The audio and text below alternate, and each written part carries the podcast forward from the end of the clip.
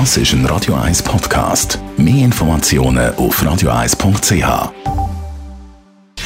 Gesundheit und Wissenschaft auf Radio 1. Unterstützt vom Kopfwehzentrum Irlande Zürich. www.kopfwww.ch das ist unsere Wissenschaftsrubrik heute mit folgendem Thema. Wegen dem neuen Coronavirus, respektive wegen der Lungenkrankheit Covid-19, sind in den letzten Monaten auf der ganzen Welt viel mehr Antibiotika verschrieben worden. Die Menge hat sich etwa verdoppelt, schätzt die WHO. Jetzt ist das im ersten Moment äh, ein bisschen seltsam. Die medizinisch Geschulten unter ihnen werden schon den Kopf schütteln, weil äh, Antibiotika nützen ja bekanntlich nur gegen Bakterien und eben nicht gegen Viren.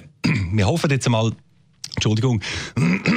so, und auch nicht gegen Krott im Hals. Wir hoffen jetzt einmal, dass die Ärzte, die da in letzter Zeit beherzt in Antibiotikaschrank reingelangt haben, das auch wissen. Nein, natürlich wissen sie das. Aber laut WHO haben ein Haufen Doktor eben mit schweren Begleiterkrankungen gerechnet beim Coronavirus.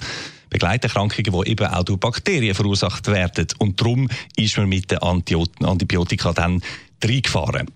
Das Problem dabei allerdings, je mehr Antibiotika eingesetzt werden, man weiß es, desto mehr Bakterien und Erreger in der Bevölkerung werden resistent. Darum ruft die WHO jetzt dringend dazu auf, den Gebrauch von diesen Medikamenten wieder zurückzufahren und laut einem führenden Epidemiologen von der Uni Genf ist das auch noch nicht spät. Der Stefan Harbart sagt im Interview mit der Plattform higgs.ch, glücklicherweise dauere der Übergebrauch ja erst etwa zwei Monate an und äh, damit sich gewichtige Resistenzen brauche ich es länger.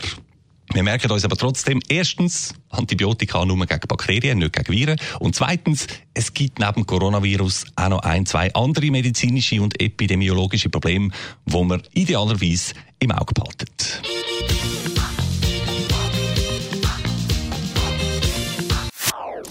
Das ist ein Radio 1 Podcast. Mehr Informationen auf radio1.ch.